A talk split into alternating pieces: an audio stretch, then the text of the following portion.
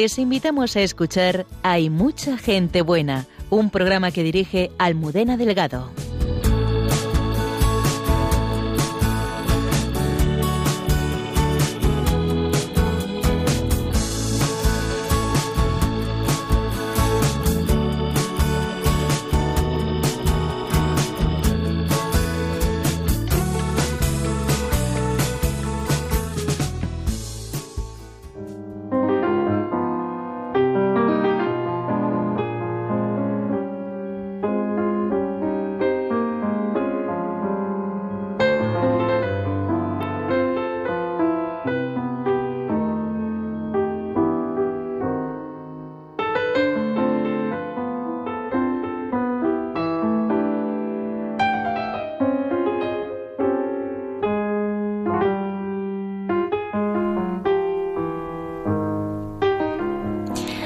12 y dos minutos de la madrugada, bienvenidos al programa de Mucha Gente Buena aquí en Radio María.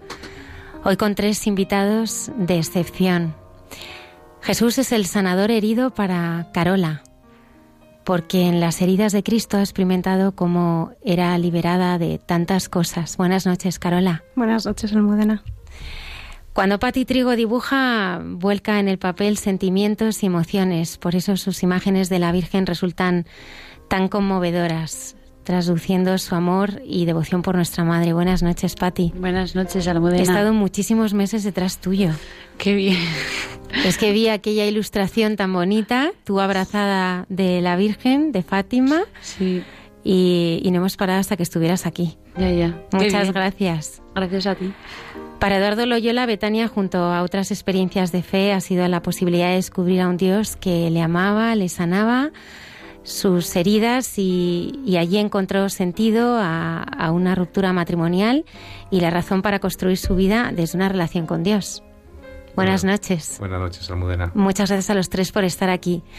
Bienvenidos a todos los oyentes y a los que nos escuchan desde tantos y tantos lugares. Ya saben que pueden conectarse en directo con nosotros a través de las redes sociales. Saludamos también al padre Alberto Rollo y a la hermana Carmen Pérez que nos acompañarán en Entre tú y yo y Santos de Andar por Casa.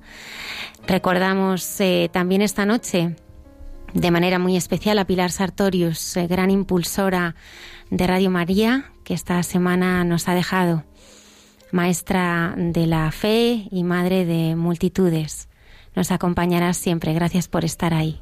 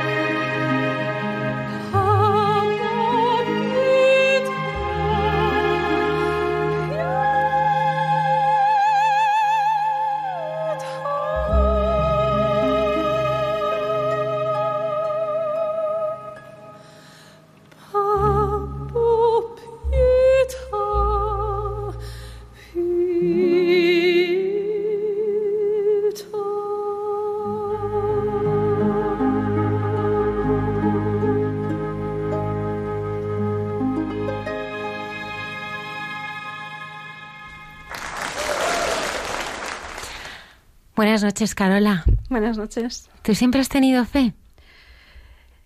Eh, una, una, pregunta difícil de contestar. Eh, yo creo que sí, que Dios me regaló el don de la fe, eh, pero yo no supe abrir ese regalo en su momento. Y, y, bueno, aunque es verdad que he vivido una vida pues como la de muchos, ¿no? Una vida en la que he recibido una educación tradicional, católica, eh, y siempre he estado rodeada de muchos medios para, para poder vivir la fe. Eh, realmente yo no, no, conocía a Dios. Para mí Dios no era un Dios vivo, era un Dios de justicia, era un Dios bastante inalcanzable, eh, que, que bueno, me resultaba muy lejano, muy lejano. Háblame de tu familia, Carola. Bueno, pues mi familia es una familia tradicional, eh, eh, como la de tantos, ¿no? Con un padre, bueno, pues exigente, eh, con un sentido de la justicia muy, muy desarrollado. Y, y, tenía una madre, bueno, y la tengo, gracias a Dios, muy divertida. La verdad que es muy divertida, pero cuando se empeña en algo es que no hay quien la pare. Entonces, bueno, a mí todo esto eh, me hizo eh, que entre la educación que estaba recibiendo en casa y la educación que recibía en el colegio, eh, me centrara mucho, mucho en, cumplir las expectativas de las personas que tenía cerca. Y, y, vivía así mi vida ordinaria y mi vida religiosa. Y por tanto era bastante complicado sentirse feliz y sentirse pleno, porque nunca llegaba a cumplir las expectativas de nadie y mucho menos las, las mías, ¿no? Pero entonces, Carola, tú vivías la fe como un cumplir las normas. Totalmente. Era una, era una fe totalmente formal, eh, era una fe desprovista de, corazón y, y, era una fe eh, que requería mucha exigencia y que proporcionaba mucha soberbia, porque cuando hacía las cosas bien me ponía medallas y cuando las hacía mal me cargaba unas culpas que no podía con ellas, claro. ¿Tú te casaste? Me casé, me casé con 27 años. Eh, me casé con un, con un chico que había estudiado, bueno, de una familia muy parecida a la mía, que había estudiado en un colegio pues muy similar al mío, era el masculino del mío, eh, que pertenecía a mi grupo de amigos. Y, y bueno, pues yo tenía un concepto muy ideal de lo que era el matrimonio eh, y un poco con ese bagaje que, hemos comentado antes, ¿no? Eh, pues todo tenía que ser perfecto. Eh, a los cinco años de casarnos, pues este proyecto familiar se trunca.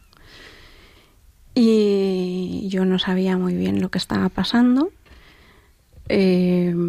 La verdad que lo, lo, pasé bastante mal, estaba muy perdida y, y, muy dolida, porque todo mi proyecto era un proyecto ideal y que me había montado yo en mi cabeza, porque realmente no había un proyecto común, no había sido algo mm, trabajado, habíamos dejado a Dios de lado, porque aunque ya te digo que sí que habíamos recibido una, religión, una educación religiosa, realmente eh, Dios no formaba parte de nuestras vidas.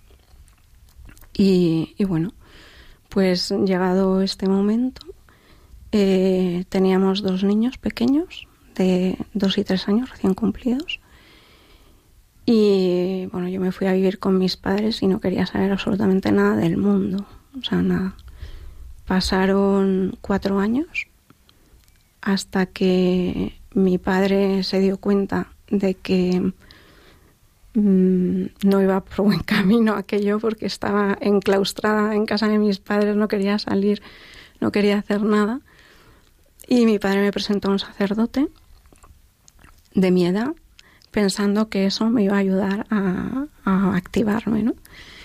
Y, bueno, me invitaron a una, a una peregrinación a Valencia, creo que era el, quinto encuentro internacional de familias con, con Benedicto XVI. Y ese viaje eh, fue un comienzo de un nuevo camino para mí. Mm, no puedo explicar muy bien lo que viví porque no lo entendí. Solo sé que lloré muchísimo. Lógicamente se hablaba de las familias porque era el encuentro de las familias. Eh, pero yo descargué mucho del dolor que llevaba dentro. Eh, y también fue un poquito un rayo de esperanza. Yo veía a los niños que los llevaban los sacerdotes en hombros y que estaban y a mí eso, mm, no sé por qué, me daba, me daba como mucha paz, ¿no? El, saber que estaba dentro de la iglesia, que estaba acompañada por ellos, eh, que había sido acogida, eh, pues eso me dio mucha tranquilidad, mucha tranquilidad, porque son momentos en los que piensas que estás fuera, ¿no? Porque se ha roto tu matrimonio, eh, te han pedido el divorcio. Yo en ese momento estaba en un proceso de divorcio y de nulidad, los dos en paralelo, y, yo pensaba que realmente estaba fuera. Y, y, este viaje me mostró que no, que no era así.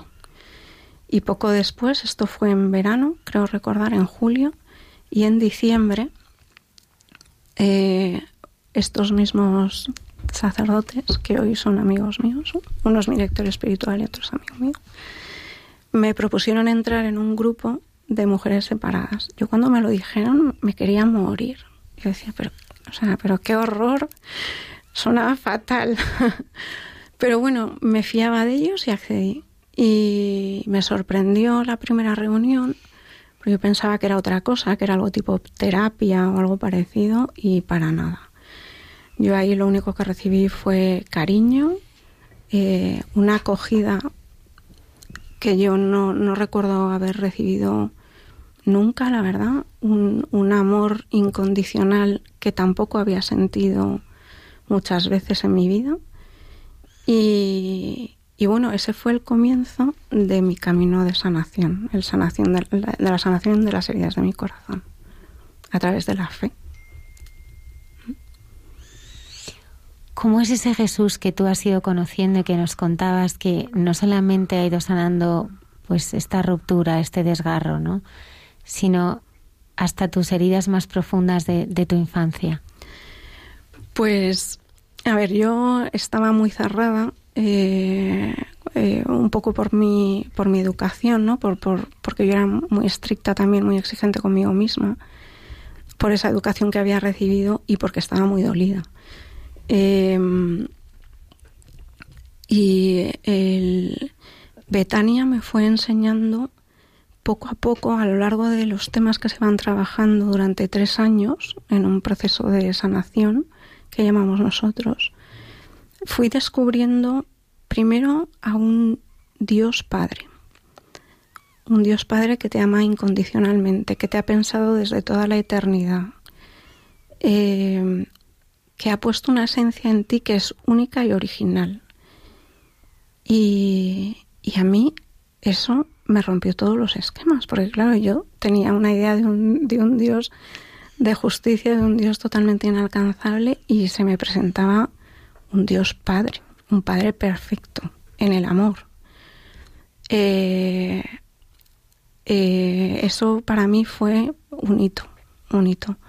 Igual que lo descubrí para mí, entendí que mis hijos también eran hijos de él y por tanto no eran míos, porque yo pensaba que mis hijos eran de mi propiedad y que eran una responsabilidad mía y que todo lo tenía que hacer yo, yo les tenía que salvar.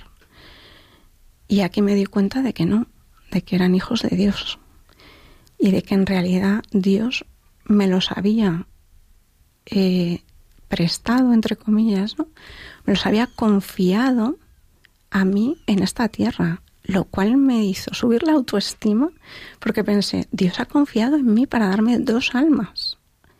Entonces, en ese momento, yo que estaba por los suelos porque estaba destrozada, de repente empecé a sentirme infinitamente amada y valorada.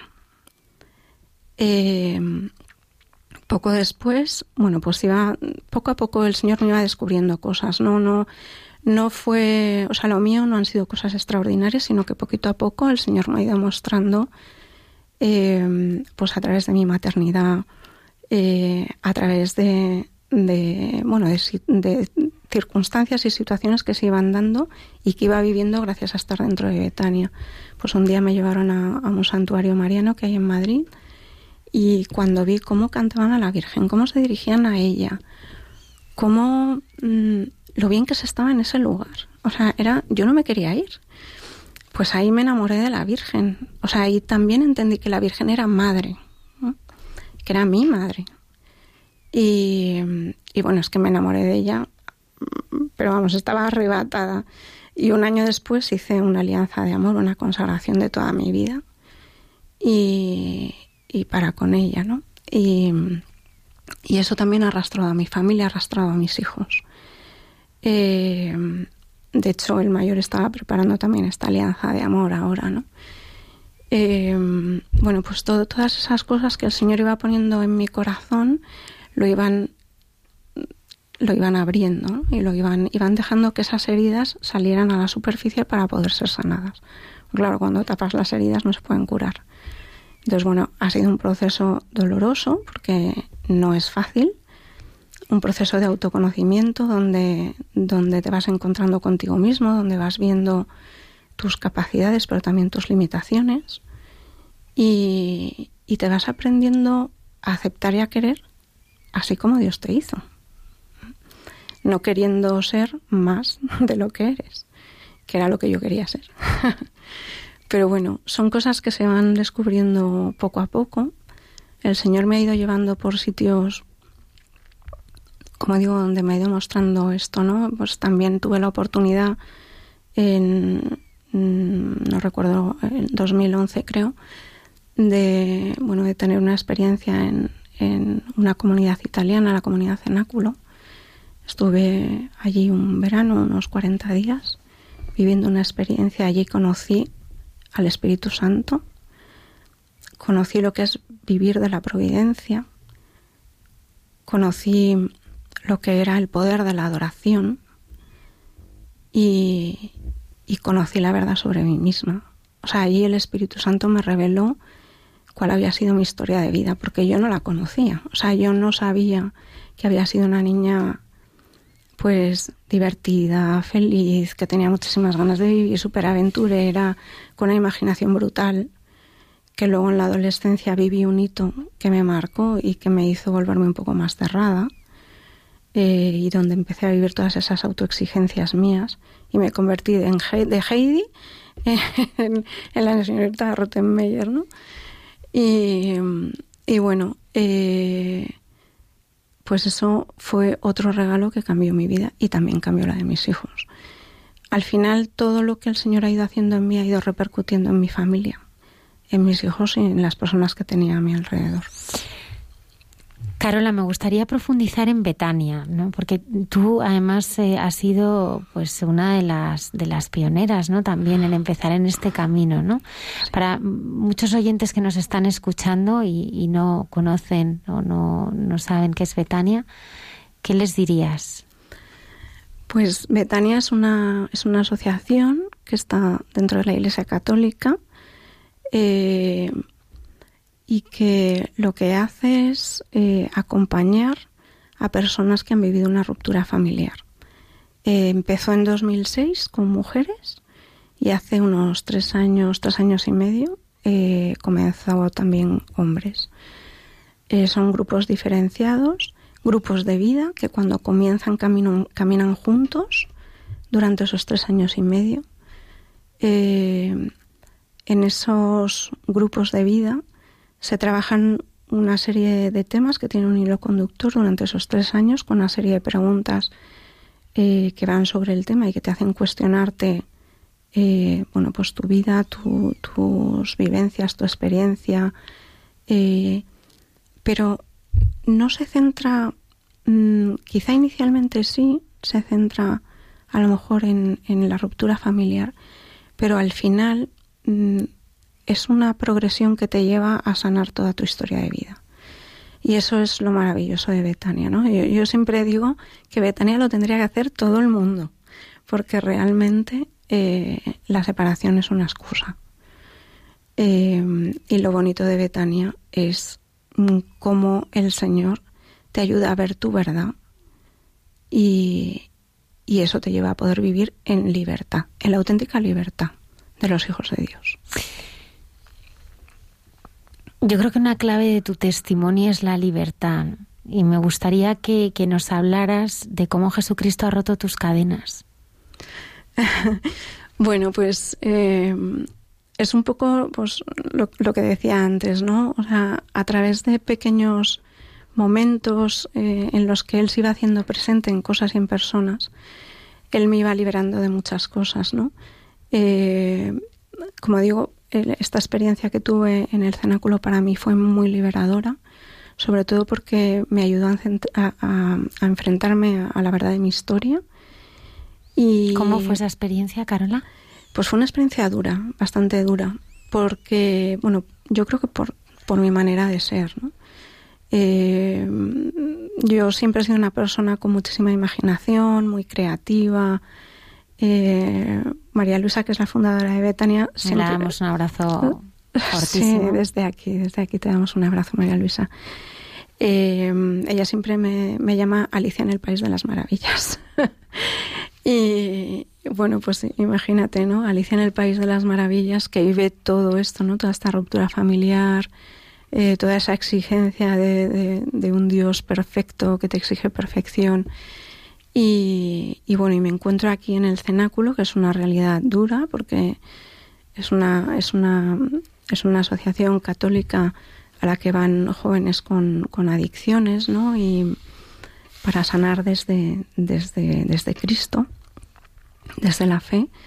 Eh, lo que te hace esta experiencia es enfrentarte, eso, enfrentarte a ti, enfrentarte a ti mismo, a lo que tú eres y, y a cuál ha sido tu historia de vida.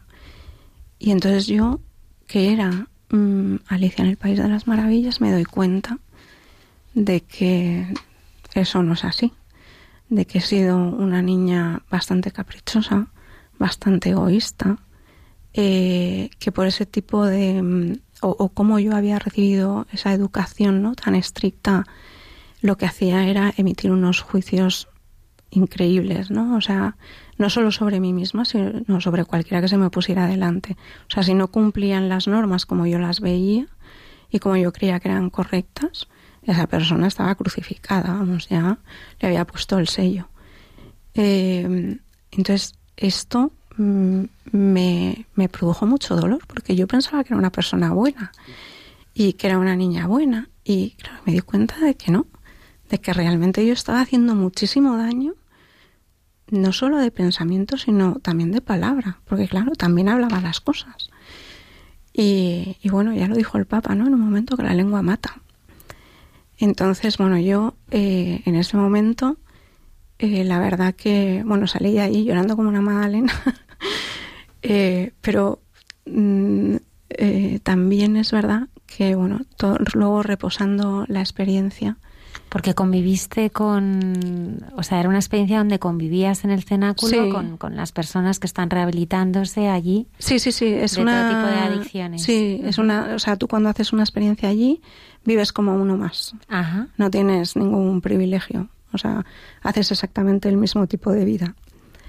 Y trabajas lo mismo y haces igual, todo lo mismo. Lo cual es un regalo. O sea, yo luego mm, pude darme cuenta del regalo que había recibido, del don que había recibido y nunca podré agradecer lo suficiente a la comunidad por haberme abierto los brazos y haberme acogido en su casa. Eh, y bueno, pues eh, yo salí de, de, la comunidad, volví a casa y bueno, luego tuve otra serie de experiencias como fue, por ejemplo, eh, irme a, a Tierra Santa. Yo en Tierra Santa conocí al Señor, yo al Señor no le conocía. Yo cuando pisé aquella tierra me encontré con Él, o sea, pero con Él de verdad, con el Señor vivo. Y descubrí lo que era la salvación, descubrí lo que Él había entregado por nosotros. Eh, a mí eso, mm, o sea, revolucionó toda mi vida, revolucionó mi corazón. O sea, ahí es que explotaba, o sea, mi corazón desbordaba. No, no podía entender cómo Dios había enviado a su Hijo para morir por nosotros, para salvarnos. Porque yo me sentía tan ruin después de todo lo que había descubierto que yo decía, pero Señor, ¿cómo te abajas hasta ese nivel? ¿no? Y, y, bueno, encontrármelo allí en cada sitio, en cada... Bueno, yo, como digo, tenía mucha imaginación y yo le veía en todas partes, y especialmente en el mar de Galilea. Y, y bueno, yo en casa tenemos un santuario hogar, un pequeño santuario hogar que lo, lo, lo bendecimos hace, hace años, mis hijos y yo, y se llama el Mar de Galilea, en, en hebreo, ¿no? Se llama Kineret. Porque fue un lugar que a mí me tocó profundamente el corazón. Y yo ahí, eh, ahí es donde yo me vi como una niña en los brazos del Señor. Y ya nunca se ha ido esa imagen de mi cabeza. Por eso cuando vi el dibujo de, de que nos has mandado, pues me he sentido muy identificada con Ese él, ¿no? dibujo es, esa ilustración es de Patti Trigo. Patti, sí. Me gustaría quedarme un momento en el santuario de tu hogar. Sí. Ese lugar donde os reunís la familia, bueno, ese mar de Galilea que os reunís la, la familia, ¿no? Con tus hijos a rezar. ¿Qué, qué es ese lugar, ese momento de encuentro? Bueno, pues eh, ese lugar es, es un un regalo de la Virgen donde tanto mis hijos como yo eh, vamos a contarle a la Virgen nuestras cosas, a llorarle nuestras penas, a contarle nuestras alegrías. Eh, y bueno, es muy bonito porque es una manera también de, de hablar con mis hijos a través de la Virgen. Ellos eh, están, o sea, mm, se acercan a- al santuario. Tenemos una red, porque como es el mar de Galilea, con un montón de peces. y entonces ellos ponen sus peticiones y las cogen con los peces, que son pinzas, ¿no? Y las van poniendo ahí. Entonces, claro, ahí vas viendo las cosas que les preocupan, eh, las cosas por las que necesitan rezar, eh, sus amigos, em, eh, bueno, sus alegrías también, ¿no? Pues piden por su, por su vocación, por sus exámenes, por esta chica que le gusta o es que todo, todo se lo dejan a ella y eso es maravilloso porque yo lo puedo compartir con ellos. A lo mejor si no tuviéramos ese lugar, pues habría cosas que no, que no saldrían, ¿no? Pero es una manera también de conversar a través de, la maternidad que la Virgen me ha regalado y, y de que mis hijos también vivan esa maternidad espiritual de ella. En toda ruptura hay una herida, ¿no? Y al final te, te vas dando cuenta que el Señor es el único que sana, ¿no? Las heridas del corazón. Y además el Señor eh, te mira de una forma que, que nadie nunca te ha mirado así, ¿no? ¿Cómo crees que Él te mira? ¿Cómo es la mirada del Señor sobre ti? ¿Cómo, cómo es esa mirada de, de Jesús sobre ti? Pues mira, yo siempre me imagino que es una mirada profunda, una mirada dulce, una mirada firme, amorosa. O sea, es amorosa, es alegre. Yo me imagino al Señor muy divertido. Así, ¿cómo, ¿cómo te lo imaginas? Yo lo imagino muy divertido, la verdad. Eh, Con mucho sentido del humor. Sí, con muchísimo sentido del humor. Mira, eso es una cosa que el Señor me ha hecho recuperar de mi infancia. El sentido del humor, la alegría, eh, la ingenuidad, la ilusión por las cosas, el querer vivir a tope, ¿no? Y, y yo es que me imagino al Señor divertido y en casa lo vivimos así. O sea, lo vivimos como, como un Jesús que, que quiere jugar contigo, o sea, que quiere compartir contigo sus alegrías, ¿no? Y mm, aunque bueno, hay veces que es firme y por supuesto no tiene que ser así, pero sobre todo divertido. O sea, nosotros nos reímos hasta de nuestra sombra, pero porque nos, nos imaginamos de verdad al, al Señor, al Señor así. Betania es un proceso y, tú formas parte de él, ¿no? Desde hace mucho tiempo, pero me gustaría preguntarte qué te aporta ahora y qué crees que estás aportando tú también.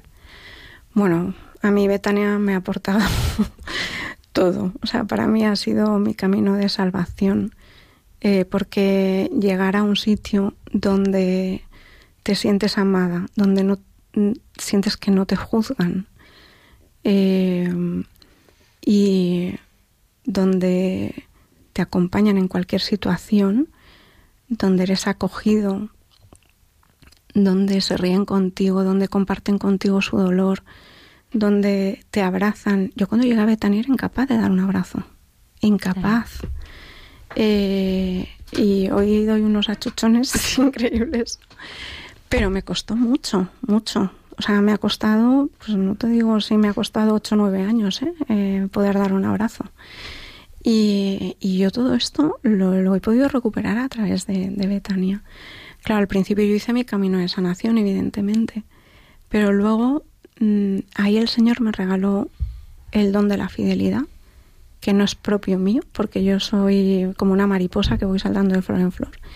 Pero sin embargo aquí he sido fiel y el Señor me ha premiado ahí.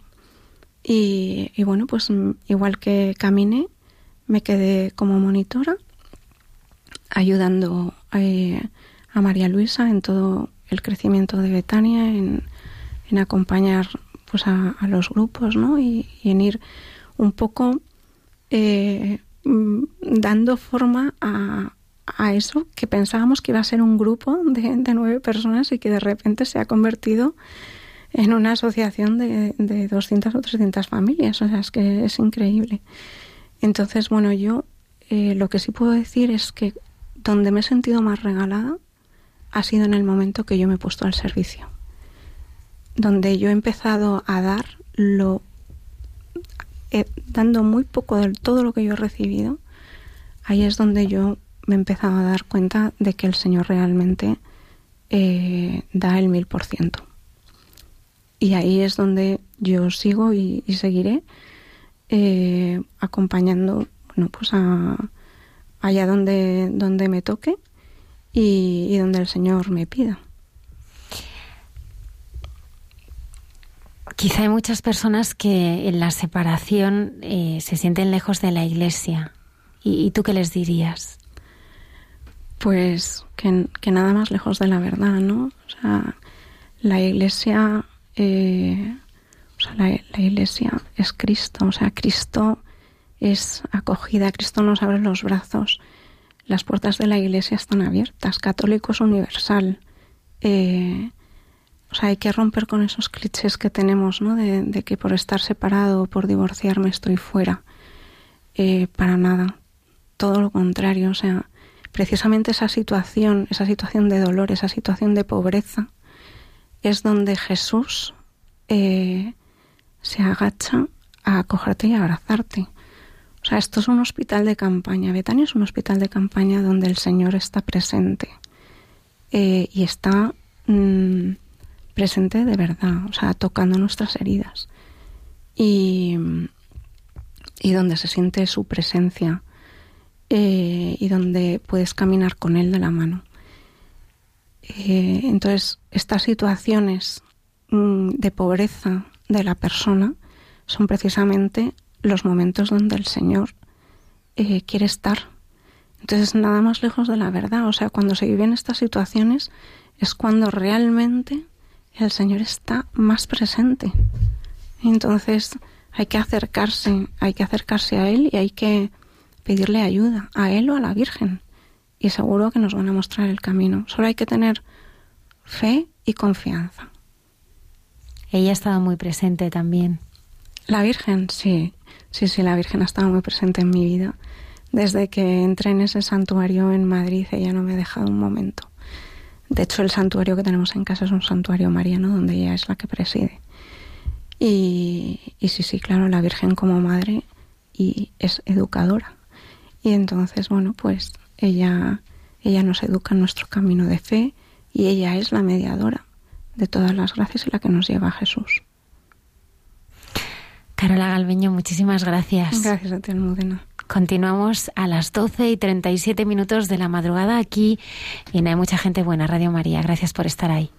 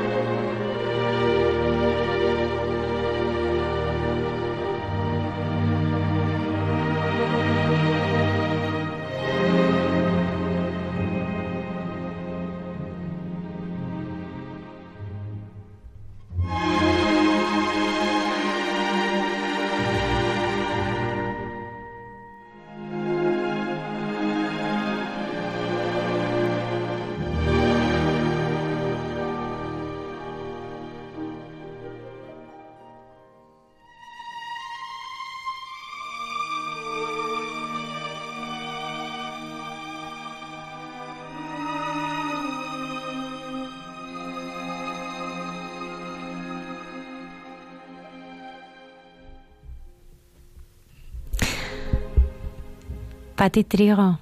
¿Qué tal? ¿Cómo estás? Yo muy bien, ¿tú qué tal?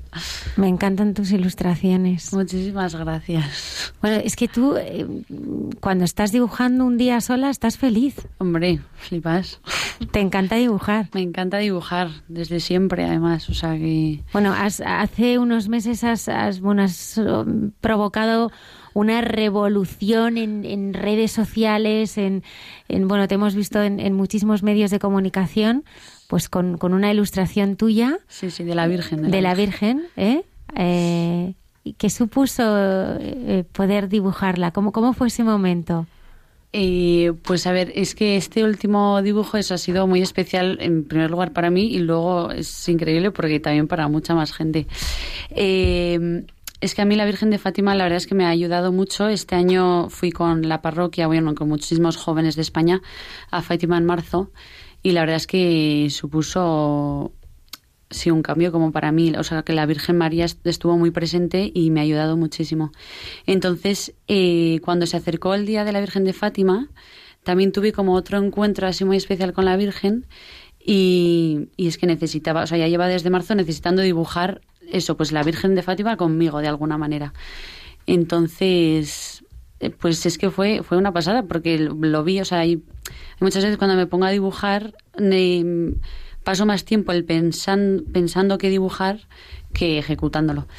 Y entonces hay muchas ilustraciones que tengo católicas sobre todo que las veo en algún momento y, y entonces esto fue eso pues rezando y a la Virgen a la Virgen y como que lo vi que tenía que dibujarlo y entonces pues lo hice nada bastante rápido y es más yo pensaba que no iba a gustar esta ilustración o sea la veía como muy ñoña y, y entonces nada decidí pues eso que la tenía que subir bueno vi que la tenía que subir a Instagram y entonces nada dije vale pues el día de la Virgen de Fátima a las 12 que es la hora de la Virgen y ya está y pase lo que pase pues es de la Virgen o sea es su ilustración y ella es la que quiere que que la, que la enseña al mundo. Y Muchas personas sí se están encontrando con la Virgen. Y... es que no tengo palabras, vamos, una pasada.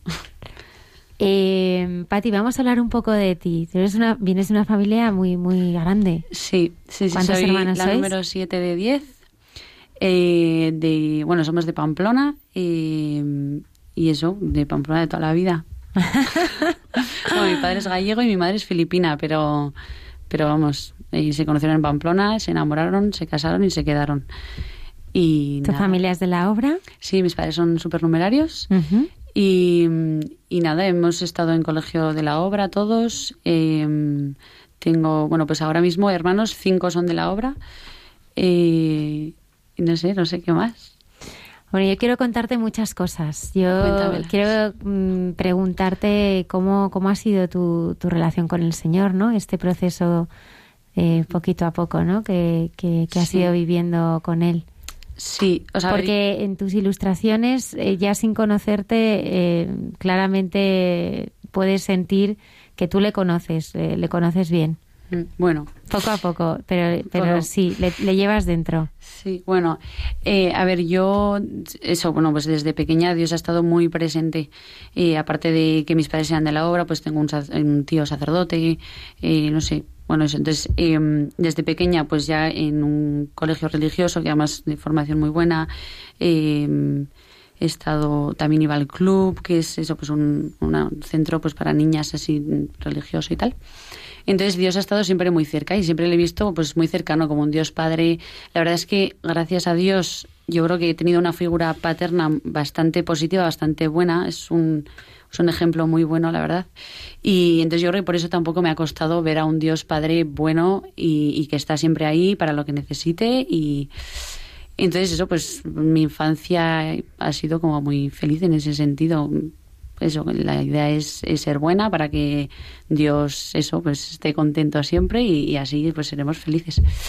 Pero Y- sí es cierto que ha habido un momento que has tenido un poco de crisis de fe, ¿no? Sí, fue, mm, bueno, pues cuando empecé la universidad, eh, claro, yo los últimos años del colegio sí que estuve muy, de bas- bastante cerca del Señor, pero cuando llegó la universidad ya fue como un, voy a decidir si de verdad creo en Dios porque creo de verdad o porque me lo han impuesto y porque, claro, he estado en una burbuja en realidad. Entonces, eh, pues claro, yo me sentí pues, claramente pues ya libertad y, la religión ahora es mía. Entonces, eh, sí que fueron unos años, ha sido todo también como un proceso de, de una frialdad espiritual sin darme cuenta hasta que te das cuenta de que de verdad está es todo muy oscuro interiormente y no sabes cómo ha pasado. Porque por fuera pues sí que se va a misa o sí que, no sé, vas a, te confiesas de vez en cuando, no sé, como que no dejas de, pero interiormente no, tampoco haces tanto caso. Y nada, terminé la carrera, me fui un año a Estados Unidos y ahí es cuando pues conoces a gente, eso pues de otros ambientes, que, es gente majísima, que no cree en Dios, que no necesitan a Dios en su vida para ser felices, al menos es lo que aparentan. Y como que es, pues eso te va llamando también de alguna manera.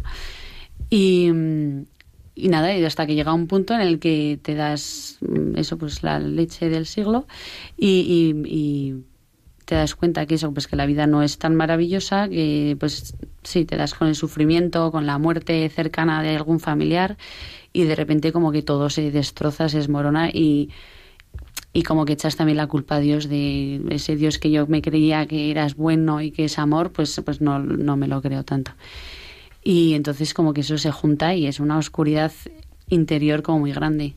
Y claro, llevaba como unos años ya sin dirección espiritual, sin nada, entonces te encuentras muy sola y, y eso, y es que en, una- un pozo que has estado cavando sin darte cuenta y de repente te das cuenta que es que no puedes salir y, y menos sola. Y hasta que de repente Dios pone angelitos en tu vida y, y vas saliendo. Pati, ¿cómo, ¿cómo vives, además en, en tu mundo, ¿no? en el mundo artístico, ¿no? ¿Cómo se vive la fe en ambientes que son así como más hostiles? Pues eh, con mucha oración, eh, sola, ¿no? O sea, yo veo que, mm, claro, yo estoy, eso, el, el dibujo lo estoy profesionalizando ahora, llevo como un año ahora mismo, así como dándole más al dibujo.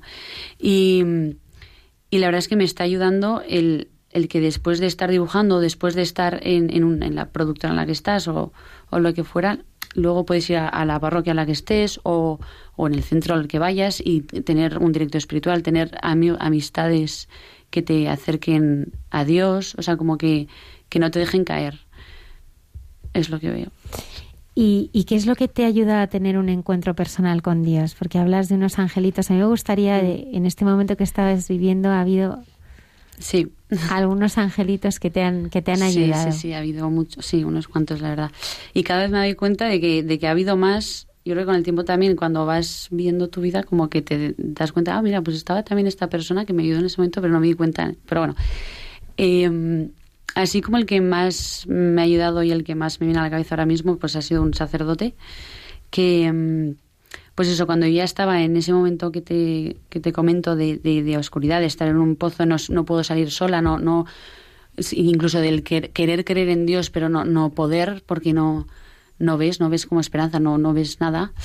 Y de repente, pues fue Sí, yo y además como que necesitaba ayuda, no sabía ya a quién pedir ayuda, mm, eso pues fui a médicos, bueno, mm, según los médicos tenía ansiedad eh, y, eso, y casi depresión, como que la... Sí, Pati, porque hay ahí también un momento que, que, para ti también fue doloroso, ¿no? Que fue la mm. enfermedad de, de tu tía, ¿verdad? De, que, que te un poco te rompió por dentro, ¿no? Sí, sí, sí, cuando Sí, cuando ves la muerte tan cerca eh, y además que dices que, no tiene sentido, que cuando muere una persona joven es madre de cinco hijos, no sé, como que no, no, no ves que, que, Dios permita algo así, dices, no, a mí me chocó demasiado, demasiado. Y claro, además junto también con que mi madre también se puso malilla y estuvo también a, eh, a punto de, de, pues, irse al cielo. Entonces como que no, no, de repente ves que no, que no controlas tú nada, de repente ves que, que, nada tiene sentido mm, así de primeras. Entonces, eso, pues este angelito digo que fue un sacerdote, claro, fue, ya le conocí hace un tiempo porque, el, bueno, em, hice un retiro de feta que muy bonito y tal, no me terminó de ayudar en ese momento, pero bueno, ahora me encanta de feta, ¿eh? ¿eh? y estoy y sirvo y tal, me encantan los retiros. Pero bueno, y gracias a que hice, caminé en EFETA, claro, tenía como esa, pues sabía de la existencia de este sacerdote, entonces yo ya llegó un momento que necesitaba ayuda y, pues tiré de aquí. Y entonces le escribí y entonces este sacerdote pues muy majo, es que este o sea, es una persona que le he visto muy cerca de Dios, que de repente te habla de un Dios que, que Él es el primero que, que, sufre con la muerte, que es el primero que sufre con el sufrimiento que pasamos todos y que por eso Él decide, pues eso, bajar a la tierra y morir por, pues por todos y cada uno. Y eso pues para, para salvarnos, para que estemos con Él y, ¿no? Que, no sé, como que, que me dio de repente, abrió la puerta a, la luz y a decir, ah, pues es que a lo mejor, y hay, como hay cierta paz. Decir, joder, pues quiero, quiero como seguir mm, tirando de aquí. Y y eso, y además que, no sé, es un sacerdote que hablaba mucho pues de un Jesús, de un Jesús amigo, de un Jesús colega que decide que su primer milagro sea convertir el agua en vino en una boda. O sea, esto es, no sé, y que cuando resucita quiere celebrarlo con una buena sardiñada con sus apóstoles. Es que es. Claro. Es un Jesús como muy cercano en realidad. Entonces, claro, esto era como lo que, lo que me había perdido, lo que no, no sé, lo que yo era lo que necesitaba, ¿no? Que, que no es un Dios lejano, que no es un Dios que, que observa cómo, cómo vives y cómo sufres y, sino que, está ahí a tu lado en los buenos y en los malos momentos. Entonces, como que eso me hizo, joder, pues agarrarme más a, venga, pues, pues vamos a intentarlo. También iba con mis prejuicios de sé que me la voy a volver a dar porque pues porque sí el, sufrimiento sigue y, la muerte va a venir de alguna manera. Y pero como que me ha ido ayudando a bueno poco a poco poco a poco y, y he ido cayendo. O sea se cae se vuelve a levantar no sé. ¿Cómo ha cambiado tu forma de pintar eh, después de haberte encontrado o irte encontrando con ese Jesús? Eh, ¿Cómo ha cambiado? A ver, yo más que cómo ha cambiado, eh, yo los momentos, o sea, el momento en el que dejo eso, me doy cuenta de que estoy como muy fría, como muy tal, directamente dejo de dibujar.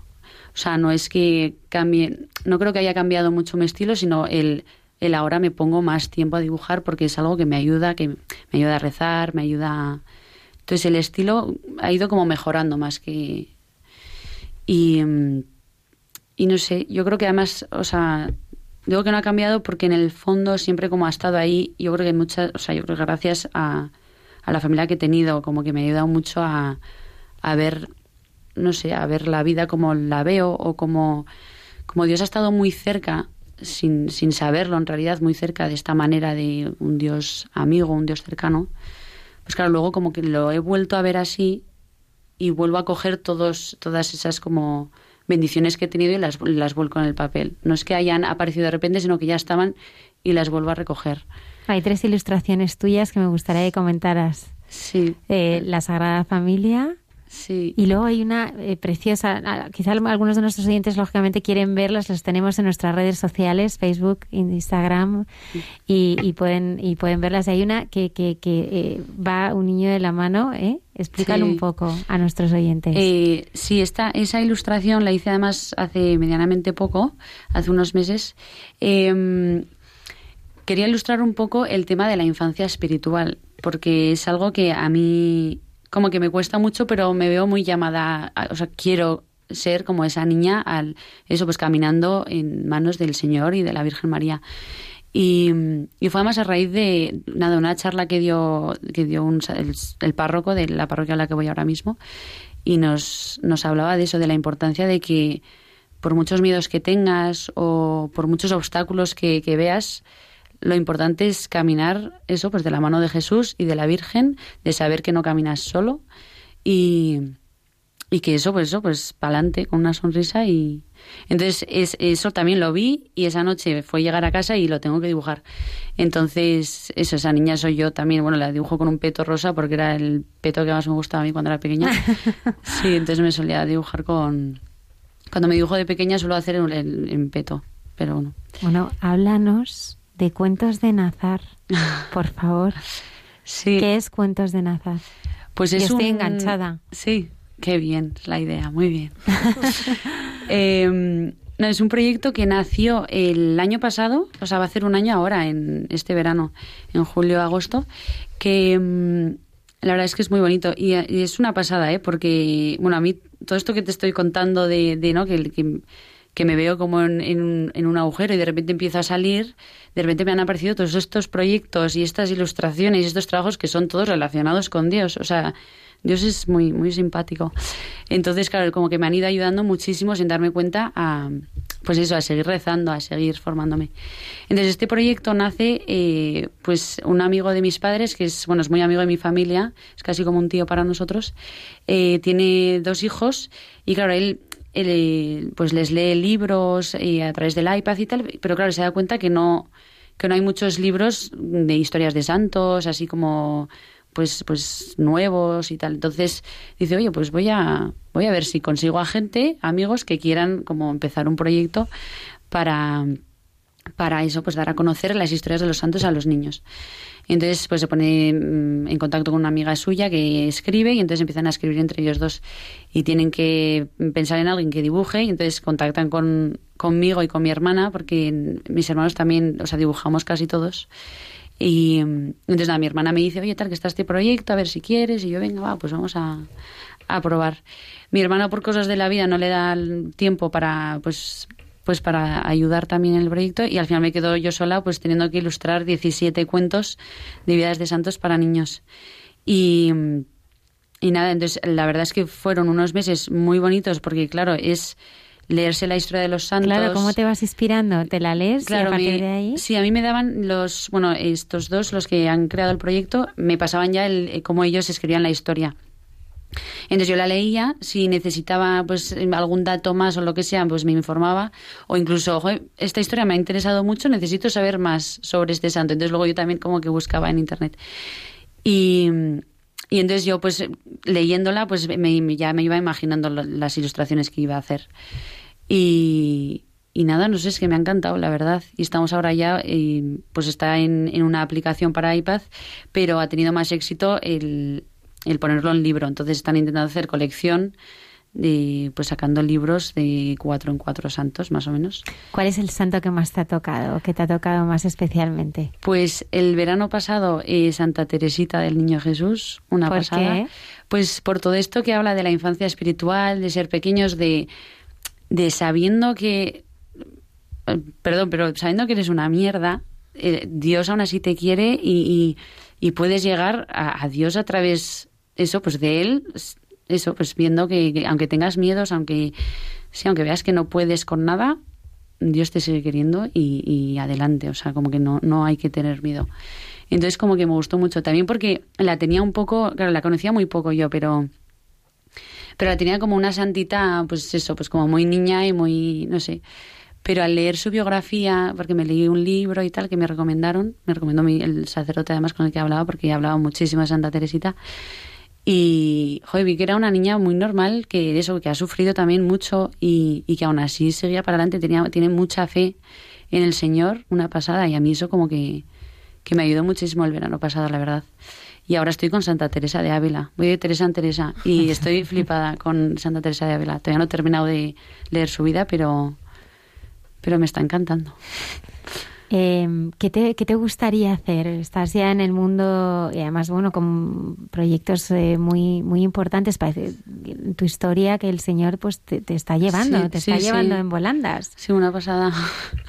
¿Cómo, ¿En qué te gustaría seguir? ¿En el tema de animación? Sí, ahora mismo, sí, es que el mundo de la animación me gusta muchísimo y desde siempre, como el, el poder ver, el poder dar vida a los dibujos es una pasada. O sea, a mí desde siempre las películas de Disney y Pixar, o sea, siempre han estado presentes en nuestra vida, en familia y, y cuando me di cuenta que, joder, pues puedo intentar ir por ahí y hacer eso y hacerlo realidad, como que que es una pasada. Y además ver que este año he tenido la posibilidad, porque he empezado un curso en una productora en Pamplona, y el poder ver que eso, que, que, que es real, como ese sueño que tenía de, de dedicarme a esto, está siendo una pasada.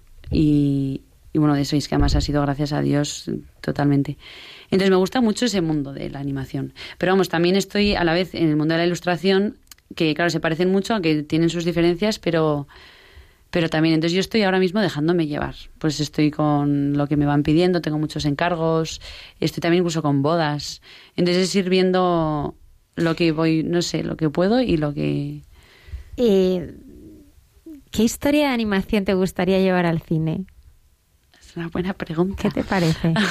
Ojo, pues ahora no te sé decir qué historia de animación pues a mí me gustan las historias con, con valores eh, familiares con no sé, o sea, con historias, historias sanas, historias divertidas, historias que, que lleguen y cercanas, que no sean eso, tampoco necesidad de que sean pro- muy profundas, sino yo el cine lo veo como, como entretenimiento que ayude, como entretenimiento positivo, o sea, que no que te ayude a, ser mejor persona de- dentro de lo que cabe, que te ayude a, no sé, tener como buenos pensamientos, buenos sentimientos. Entonces, ¿qué historia exactamente no te sabría decir? A mí, no sé, hay películas de Disney que me encantan, eh, pero eso, como ese, ese estilo, ¿no? No, no o sea, como ir a un cine católico, a hablar de historias de santos o de...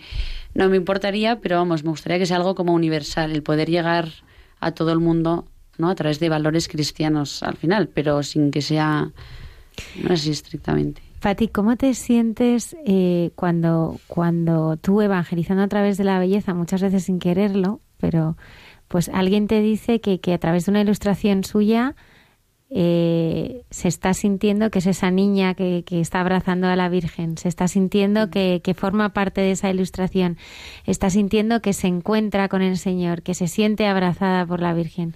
O sea, realmente ahí te conviertes en un auténtico instrumento donde hay un encuentro de un desconocido con, con la Virgen en algo que tú pues, eh, Pues sí. has dibujado. Sí, sí, es que es totalmente ser un instrumento y, y, y que es que es la Virgen, o sea, y bueno, es la Virgen y Dios, o sea, yo no, yo hago lo que puedo, pero vamos, que si hay, si la gente se ve reflejada y le ayuda, eso ha sido la Virgen y Dios, vamos, o sea, no sé, yo solo dibujo lo que necesito dibujar en ese momento y se ayuda y yo no soy, o sea, es, no sé, entonces es una sensación increíble y como de no saber, o sea, de solo agradecer o, o de flipar, no sé, es como, no te sé explicar.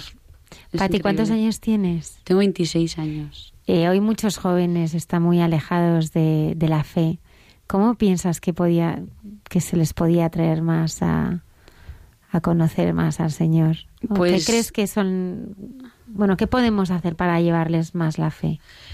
Pues yo creo que dándolo a conocer de la manera que, que bueno, que es que, lo conocemos y que sabemos que es, que es lo que te digo, que es que Jesús es una persona súper cercana, bueno, Jesús Dios, la Virgen María también, que es que hay como tanto amor por cada uno de nosotros que en realidad todos los jóvenes tienen sed de ese amor. La cosa es que yo creo que también hay como mucha están también como muy cegados con el pues el mundo de hoy que, claro que no quieren mostrar a, Dios como, como de verdad es pero que nosotros lo conocemos o sea yo sí sin querer puedo transmitir esa no sé como esa cercanía esa bondad y que gente que tampoco cree que, que me ha escrito que joder que mil gracias que no no no sabía que era así es como que yo creo que a través de la belleza que ya es Dios y que yo creo que llevamos dentro que solo tenemos que intentar intentar transmitir cada uno de la manera que podamos. Si es a través del dibujo, genial, si es a través de la escritura, si es a través, no sé, el arte me parece una, una herramienta increíble que llega a, a todos. No sé. ¿Cómo dibujarías ese rostro de, de Jesús si tuvieras que dibujarlo? Muy alegre y riéndose. Hombre, claro. Es que seguro. Sí, sí, sí. Muy alegre eh, abrazando, porque sé que le encanta abrazar. sí, ¿cómo eh, le dibujarías? O sea, si, tuviéramos que, si tuvieras que hacer un boceto así en el aire de Jesús, ¿cómo, cómo le dibujarías? Pues con una sonrisa eh, que transmita mucha paz,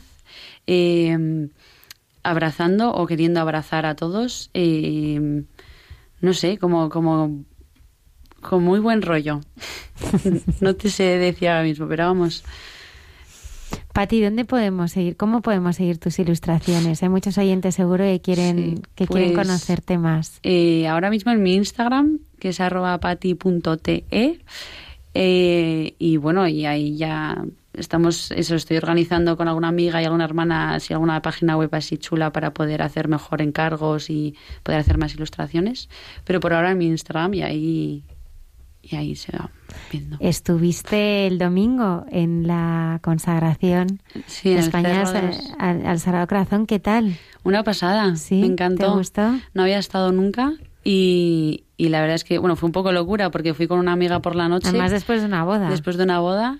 Y, pero bueno, llegamos genial y a la hora y, claro, muchísima gente. Me, me pareció una pasada como la, la unión que hay en la iglesia y también a lo largo de la historia.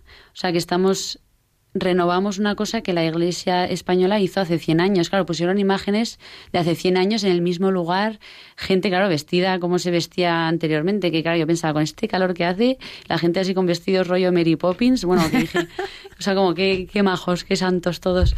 Y, y aquí estamos como 100 años después, sin conocernos, pero pues esa unión que hay en la iglesia y en España. No sé, a mí me pareció algo como increíble. Y luego también la, pues el ver tanta gente que está tan interesada y, que cree tanto en, en, el poder que tiene el Sagrado Corazón de Jesús para, para con España y para con todos nosotros. Una pasada. Celebramos el domingo pasado el centenario y ya estamos anunciando que el último fin de semana de septiembre, ahora que hemos estado hablando de Betania, de Cenáculo, que estarán en el Congreso de Evangelización, que está eh, también eh, preparando la diócesis de Getafe como conmemoración eh, bueno, pues de, de, esta consagración al Sagrado Corazón de Jesús y que tendrá eh, pues eh, muchísimas actividades, ¿no? Adoraciones, talleres de evangelización, ponencias, pues un momento para, para toda la familia. Esperamos verte también, Patti. Por supuesto, lo voy a intentar. Patti, somos fans tuyos. muchas gracias. Muchísimas gracias. Yo de vosotros nos encanta, nos encanta todo lo que estás haciendo. Probablemente dentro de muy poco tiempo estarás ya en Walt Disney o en alguna superproductora, pero siempre, siempre te imaginaremos pues como esa ilustración tuya, ¿no? De la mano de Jesús y de María, muy de su mano, ¿no? Evangelizando a través de la, de la belleza. Qué bien. Muchas, Muchas gracias. Patti. Gracias a ti. Hasta muy pronto. Hasta luego. Raindrops on roses and whiskers on kittens, bright copper kettles and warm woolen mittens, brown paper packages tied up with strings. These are a few of my favorite things. Cream colored ponies and crisp apple strudels, doorbells and sleigh bells and schnitzel with noodles, wild geese that fly with the moon on their wings. These are a few of my favorite things. Girls in white dresses with blue satin sashes, snowflakes that stay on my nose and eyelashes, silver white winters that melt into springs. These are a few of my favorite things. When the stings when I'm feeling sad. I simply remember my favorite things, and then I don't feel so.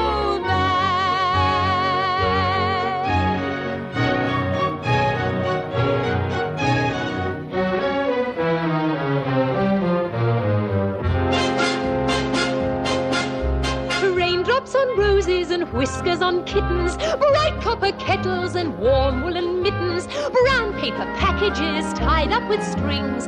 These are a few of my favorite things cream colored ponies and crisp apple strudels, doorbells and sleigh bells and schnitzel with noodles, wild geese that fly with the moon on their wings. These are a few of my favorite things. White dresses with blue satin sashes, snowflakes that stay on my nose and eyelashes, silver white winters that melt into springs. These are a few of my favorite things. When the dog bites, when the bee stings, when I'm feeling sad, I simply remember my favorite things,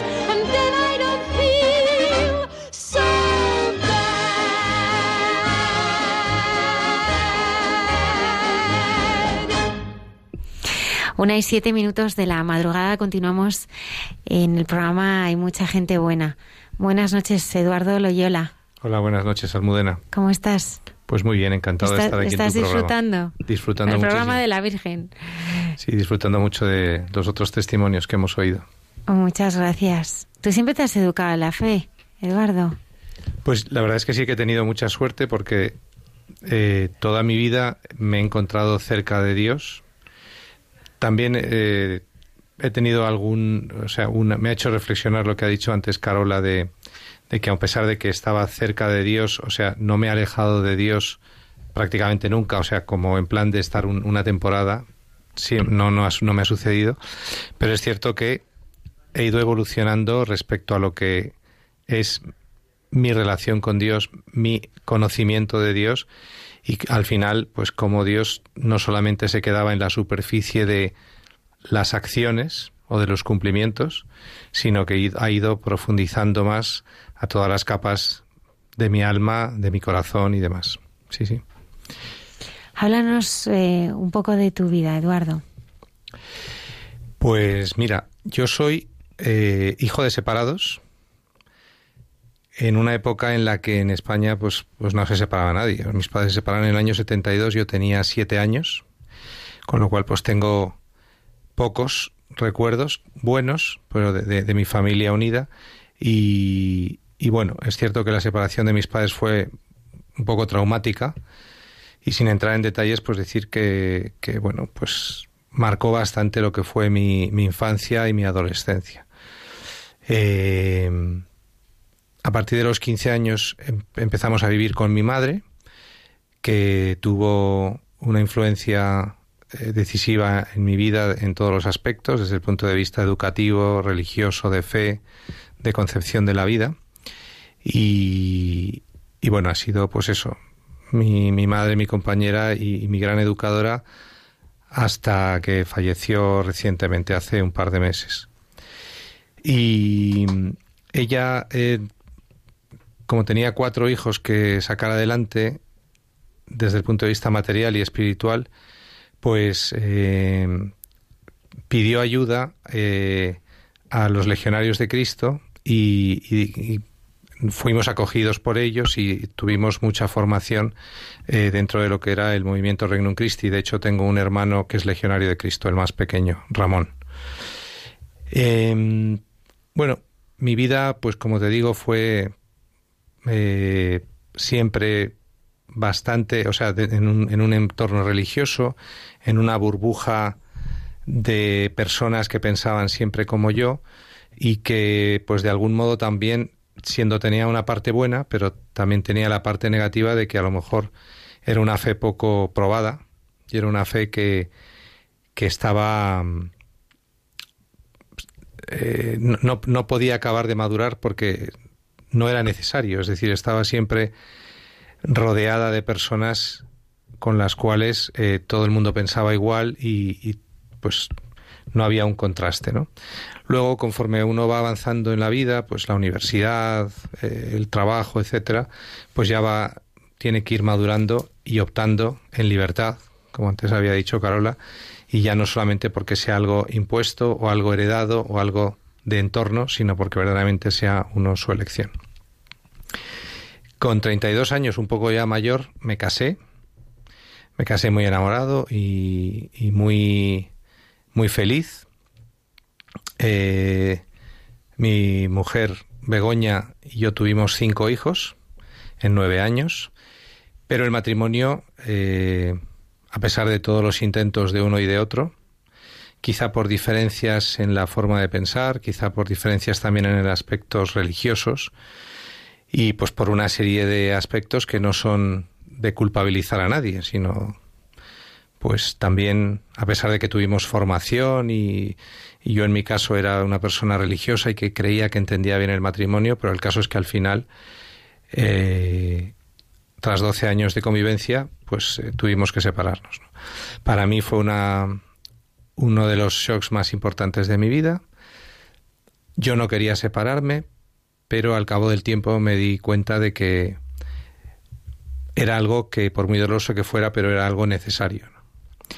Y, bueno, pues la, la, separación, como digo antes, fue supuso una ruptura totalmente de los de mi proyecto, de mi incluso desde el punto de vista religioso, pues pues no entendía absolutamente nada como después de haberme esforzado en toda mi vida, de estar cerca de Dios, de haber intentado llevar a Dios a mi matrimonio, de, de haber aguantado situaciones complicadas, pues al final acaba rompiéndose.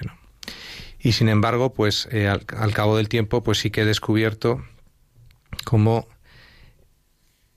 de una manera misteriosa y sobrenatural y a veces difícil de entender, pues era algo que era bueno. Hombre, por supuesto uno puede decir, Dios siempre puede querer que, todos los matrimonios sigan y que no tengan ningún problema. Pero bueno, ya os contaré luego cómo al final Dios eh, sabe sacar siempre algo bueno de todo, incluso de una circunstancia que fue, pues para mí en lo personal y para mi exmujer también muy doloroso.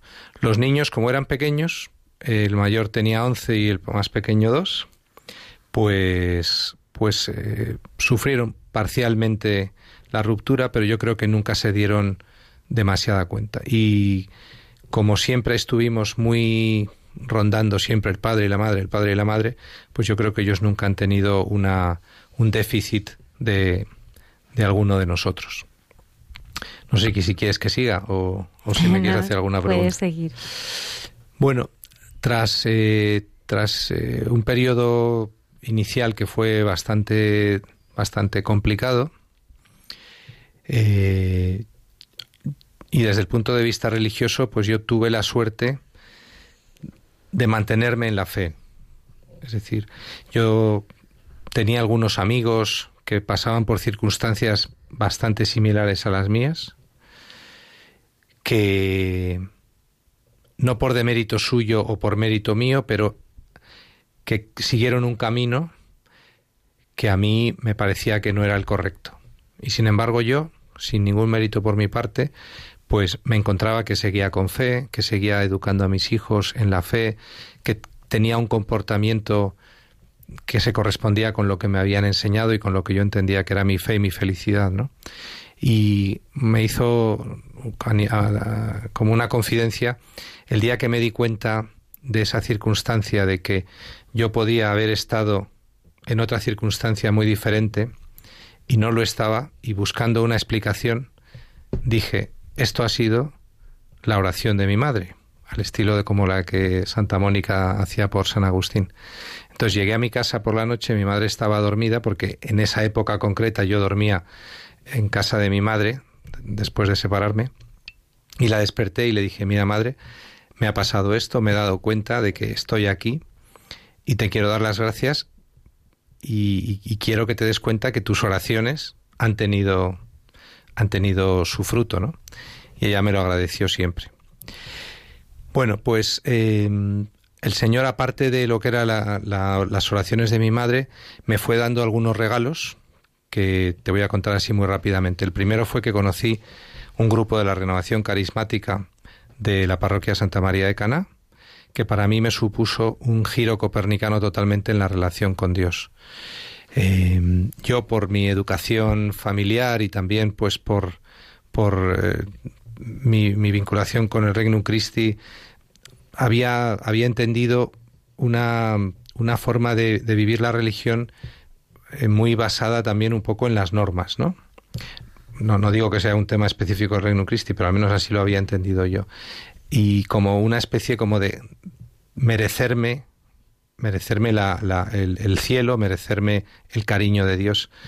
Y de repente encontrarme con que Dios me quería como era, me quería aunque no lo hiciese bien, esa incondicionalidad del amor de Dios, esa gratuidad del amor de Dios, el asomarme a algo que yo no había visto ni sospechado en toda mi vida, pues fue maravilloso. Y por supuesto agradeciendo todo lo que había recibido de formación en mi, en mi adolescencia, de lo que sigo todavía nutriéndome y demás, pero para mí fue una, un descubrimiento el, pensar que Dios me quería como era, que Dios me regalaba todo, que yo no tenía que merecerme el, amor de Dios, sino que era todo gratuito. Eso lo descubrí con la renovación carismática.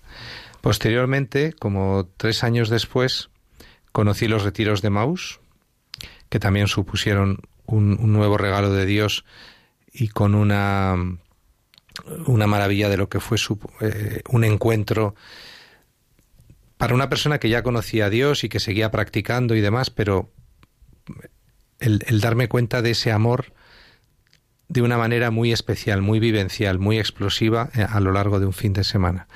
Y otros dos o tres años después, pues conocí el grupo de Betania y he tenido la suerte de poder participar en el grupo uno de hombres, que somos como los fundadores de la rama masculina.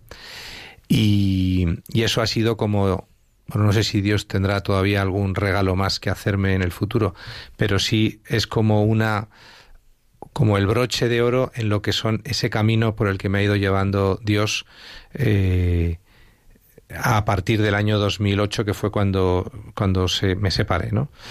Y para mí Betania ha supuesto pues un sentirme acompañado, un darme cuenta, porque yo, por una serie de circunstancias, yo eh, enjuiciaba mi, mi, matrimonio desde el punto de vista de que yo era buenísimo y mi mujer era malísima y de que yo, era, yo había hecho todo bien y ella era la culpable de todo. Afortunadamente me he dado cuenta de que eso eh, no es así y, y me ha permitido ver en mí las heridas, ver todo el trabajo que tengo que hacer y ver cómo basándome en eso que había dicho antes de que Dios me quiere como soy, pero también quiere que me vaya trabajando y que vaya experimentando ese amor que puede transformar mi vida y prepararme para el futuro, tanto desde el punto de vista personal como desde el punto de vista de mis hijos. ¿Cuáles son las claves para ti de Betania? Bueno, Betania, así en plan definición de libro, es un camino de sanación. Entonces, las claves serían una experiencia que no, no es al estilo como Emaús, que es todo concentrado en un fin de semana, sino al revés, es gota a gota, una gota que va cambiando tu vida semana tras semana o quincena tras quincena durante tres años, tres años y medio. Esa es una clave. Otra clave es eh, la posibilidad de, de, vivir en un, como has dicho antes, Carola, un equipo de vida, no, un grupo de vida. Un grupo de vida.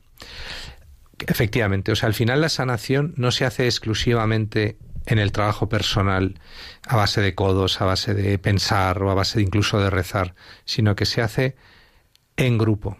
Y eso es una dimensión muy bonita que encima además facilita, ¿no? Porque hay veces que estás con más ilusión y con más ganas y con más fuerza y otras veces te tienes que dejar llevar y que el grupo te lleve en volandas. Y a mí eso me parece muy bonito. Y, luego otra, otro punto muy importante es tu capacidad de abrirte.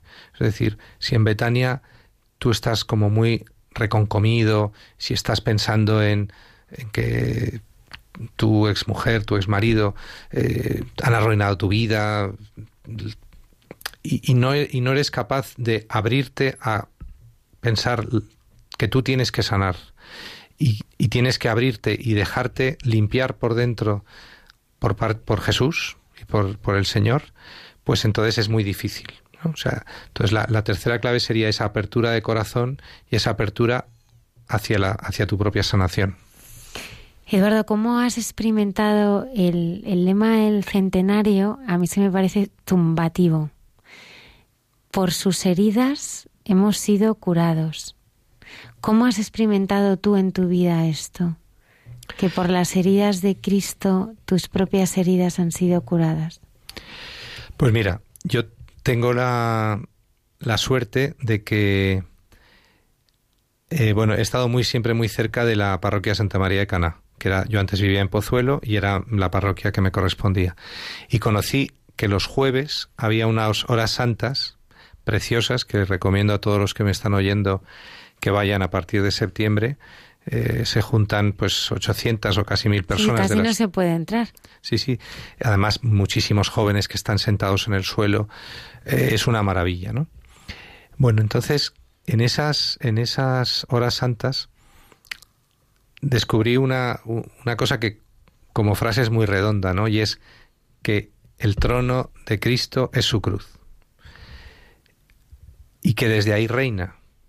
Entonces, a mí eso fue una cosa que me impresionó porque está tan alejado, es un mensaje tan contradictorio con lo que vive el mundo de hoy, que es el triunfo, el éxito, la belleza.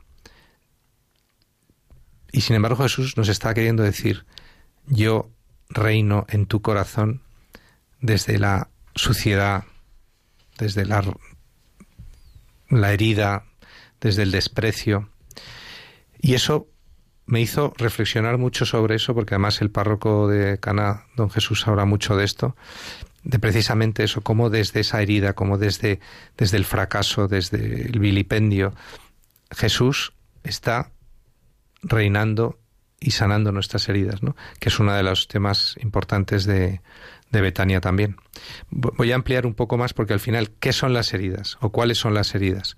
Yo me acuerdo cuando me invitó María Luisa Erhard a participar en Betania 1, yo dije, si yo ya estoy fenomenal con mi exmujer, llevábamos mucho tiempo ya separados, teníamos una relación muy buena, en aquel momento incluso hasta tenía yo una relación con una, con una chica y tal, y yo dije, me invitan a un grupo de separados, yo no lo necesito. Afortunadamente, el que una persona que me invitó me dijo, bueno, tú, tú en cualquier caso vete, porque aunque no tengas mucha necesidad tú, seguro que puedes ayudar a otras personas. Y eso, que evidentemente es falso, eh, me enganchó y por lo menos me hizo ir, ¿no? Y ya en la primera reunión me di cuenta de que, pues a lo mejor las heridas con mi exmujer las tenía bastante sanadas, teníamos una muy buena relación y las seguimos teniendo ahora, pero se me abrieron a los ojos otras muchísimas heridas que no ni siquiera percibía heridas en mi relación con Dios, heridas en mi relación con mis familiares, heridas en mi relación con mis hijos, eh, en fin, otras, otras muchas heridas que estaban ahí, que yo no sabía que estaban y que gracias a Dios me di cuenta y me pude poner a trabajar en sanarlas. Muchas personas piensan quizá que estas situaciones se sale solo o quizá con una terapia y, ¿Y por qué eh, ante una situación de ruptura eh, necesitas una comunidad? Necesitas a Cristo, pero necesitas también una comunidad. Bueno, yo, yo creo que es, primero, bueno, desde un punto de vista más así como de terapia o psicológico o humano, el hecho de encontrarte con otras muchas personas que tienen problemas similares te ayuda a desdramatizar los tuyos, a pensar que hay situaciones incluso peores que las tuyas, con lo cual, pues, eh, eh, te encuentras mejor, ¿no?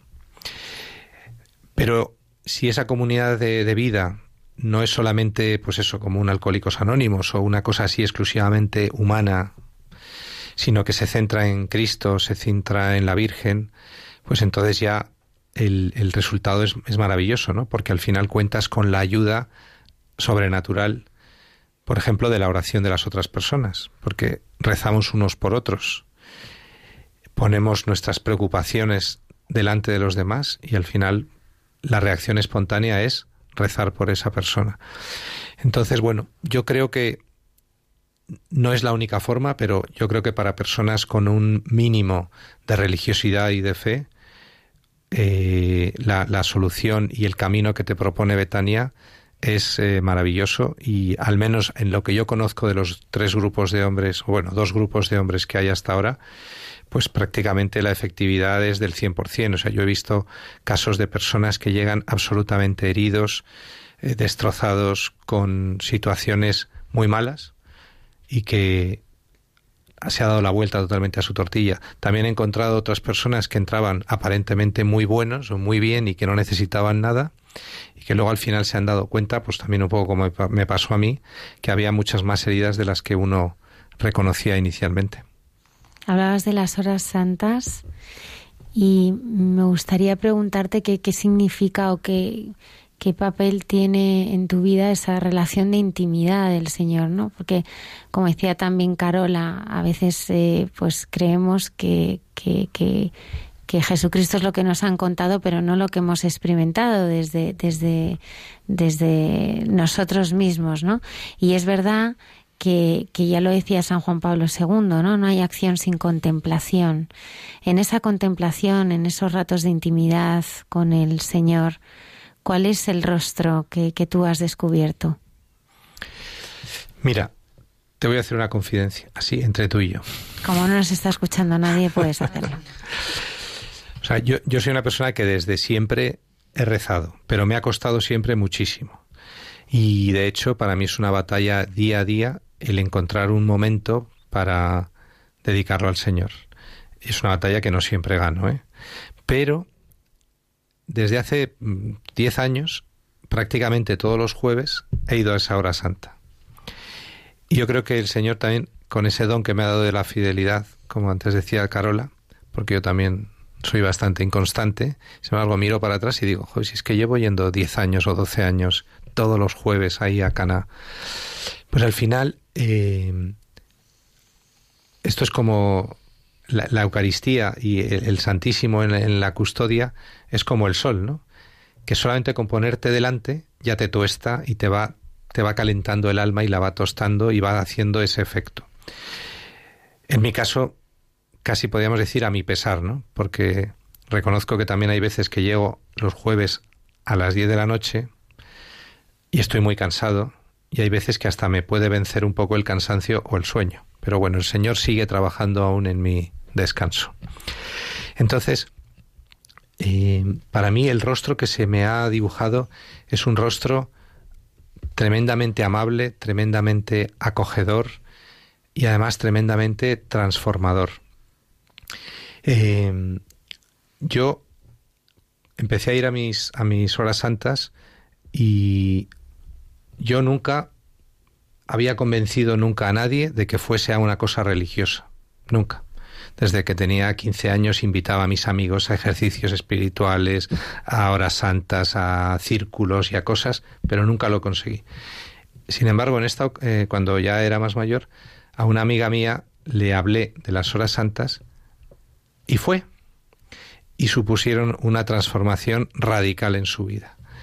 Y era gracioso porque ella llegó, llegaba a las horas santas y no paraba de llorar. Pero lloraba y lloraba, yo le daba Kleenex y Kleenex y, y no paraba de llorar.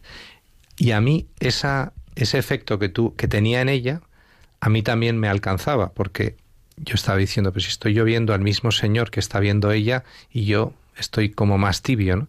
Pero al final Dios también se quiso valer de ella y de ese efecto en ella para que también a mí me, me, me ayudase y removiese mi corazón, porque yo soy muy cerebral y a mí me cuesta mucho la oración del corazón.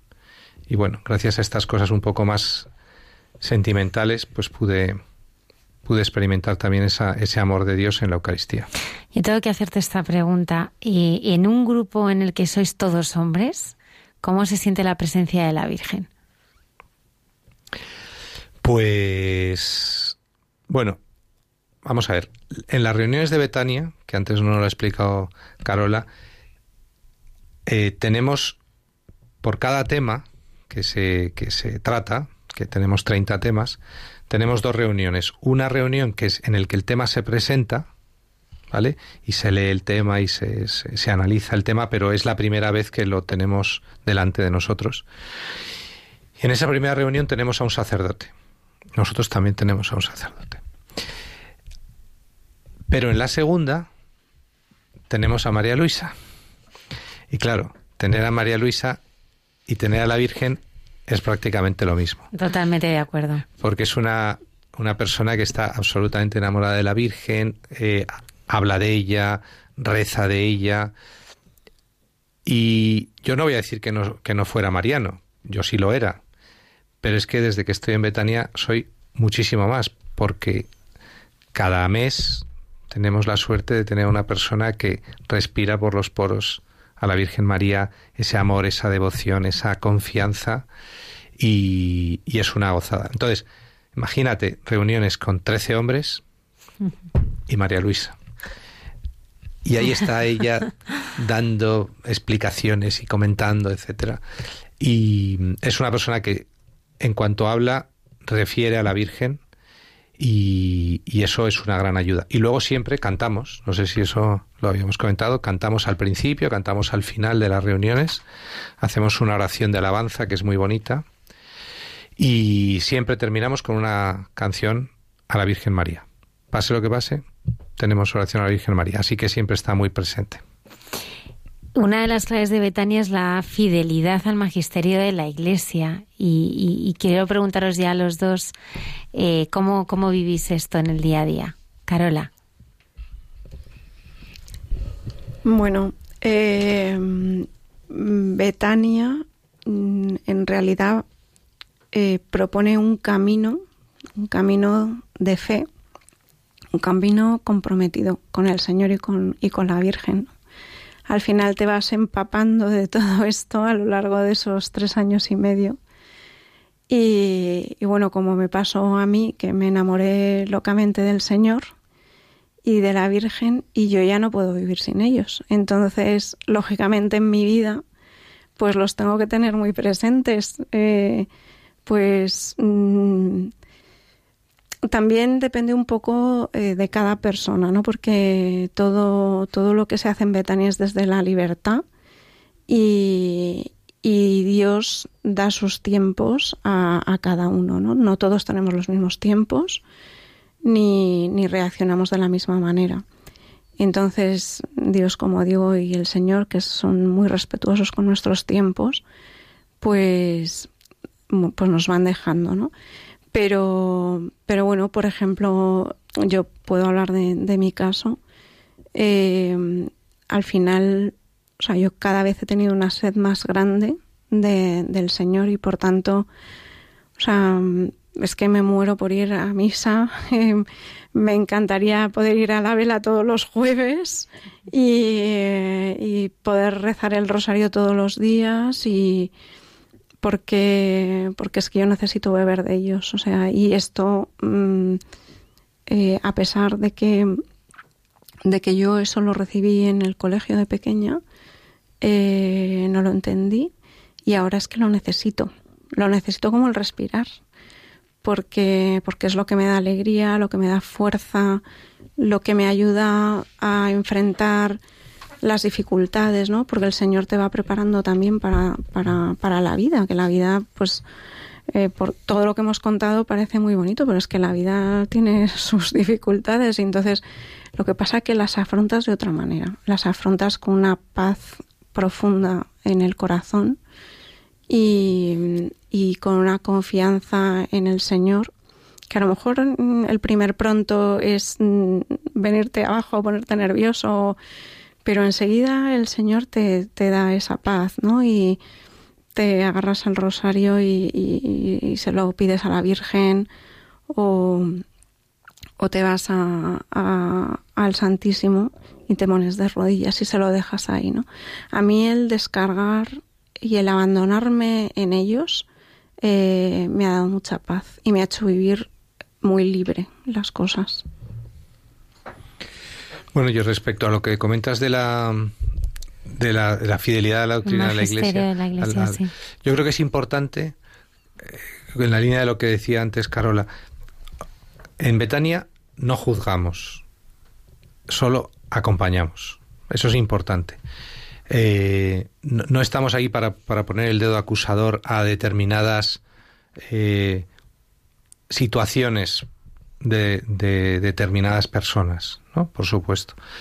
Eh, tampoco exigimos una práctica religiosa. Evidentemente es un grupo religioso cristiano y lo único que exigimos es un respeto y que, la gente lo sea capaz de vivirlo con respeto.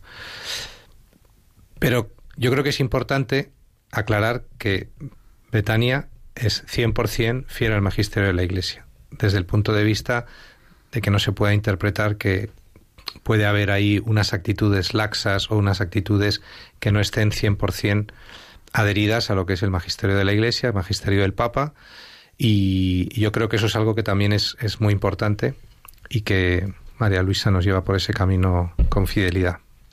Carola, si hay mm, probablemente eh, pues muchos de nuestros oyentes se quieren conocer más de Betania. ¿Cómo pueden conocer más de Betania? Mm, bueno, pues... Además de vuestro testimonio que estás dando esta noche. Bueno, pues por, eh, por YouTube creo que hay algún vídeo eh, colgado de algún testimonio más de, bueno, pues de algún integrante de Betania y de María Luisa de alguna entrevista que se ha hecho en televisión. Sí, María Luisa estuvo también aquí en este sí, programa de Radio María, sí. exacto.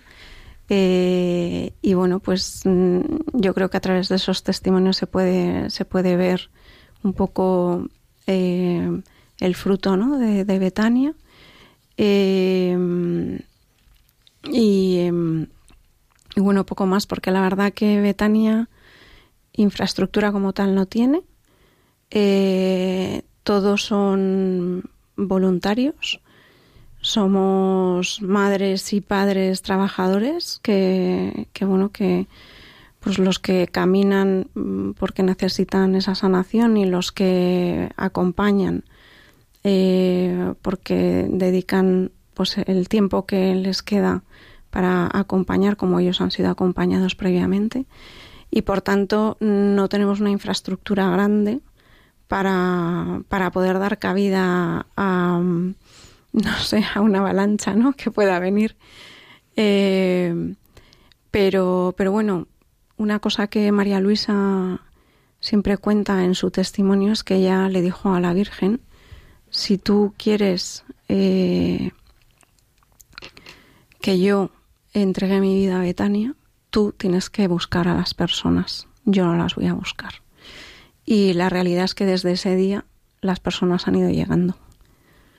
No se sabe muy bien cómo, pero a través de un sacerdote, del boca a boca, de un amigo, de han ido llegando y la gente llega. Hay gente que dice que difícil es llegar hasta vosotros, ¿no? Pero, pero bueno, si este es su lugar, llegan. Carola Galveño, Eduardo Loyola, muchísimas gracias. Gracias, a ti. Gracias a ti, Almudena. Ha sido pues un regalo teneros esta noche con, con nosotros y adelante con esta, con esta labor eh, tan importante y, y, seguir ayudando a gente como lo estáis haciendo, porque al final yo creo que también el propio testimonio de vosotros para los que entran, pues también es muy incentivador, ¿no? Eh, como, como, pues como el Señor va sanando. Y me gustaría, Carola, porque has venido acompañada de un grupo enorme, que le saludaras desde aquí, ¿eh? que están aquí todos animándote. Y, ¿Y quiénes son? ¿Nos los presentas desde aquí? Pues, a ver, aquí hay hay mucho Betanio. Hay be Betania, Betania. Betania a tope y Emaús también. Están aquí. Pues hay dos Betanias, dos Betanios y un Emaús. Pues venga, aquí están apoyando. Le decimos a Pati Trigo que nos están escribiendo desde Canadá para preguntar que cómo pueden conseguir tus libros. Ah, pues vale. Los cuentos de Nazar eh, se consiguen a través de la página web www.cuentosdenazar.com. Así de fácil. Pues así lo pueden conseguir. Sí, sí. Una y 41 minutos de la madrugada continuamos aquí en el programa de Mucha Gente Buena. Ahora entre tú y yo con la hermana Carmen Pérez que nos va a hablar de algo muy muy importante, la paz interior.